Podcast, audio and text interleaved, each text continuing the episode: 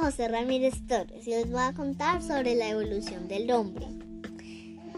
¿Sabías que los humanos para convertirnos en como somos hoy hemos pasado por muchos cambios? Todo empezó con varias transformaciones que fueron cambiando con los años y pasamos por un proceso llamado homonización. La primera se dividió en dos partes. Unos se quedaron colgando de los árboles y otros se fueron a la llanura. Después aprendieron a caminar con las patas traseras y con las manos y con las patas delanteras aprendieron, fueron convertidas en manos que las utilizaban para coger frutos y a cazar.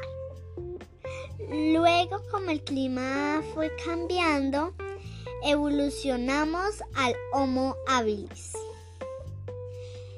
Después em, crearon más herramientas, aprendieron a caminar más derechos y el cerebro creció dos veces más grande.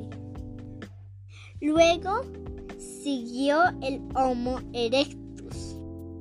Este ya aprendió, había aprendido a hacer abrigos de pieles y creó el fuego. Luego siguió el Homo neanderthalensis. Ellos crearon más herramientas y con los huesos de los animales hicieron armas. Luego llegamos al Homo sapiens el cerebro de ellos ya se había desarrollado. Aprendieron a comunicarse con el habla y crearon más cosas e inventaron hasta llegar a lo que somos hoy.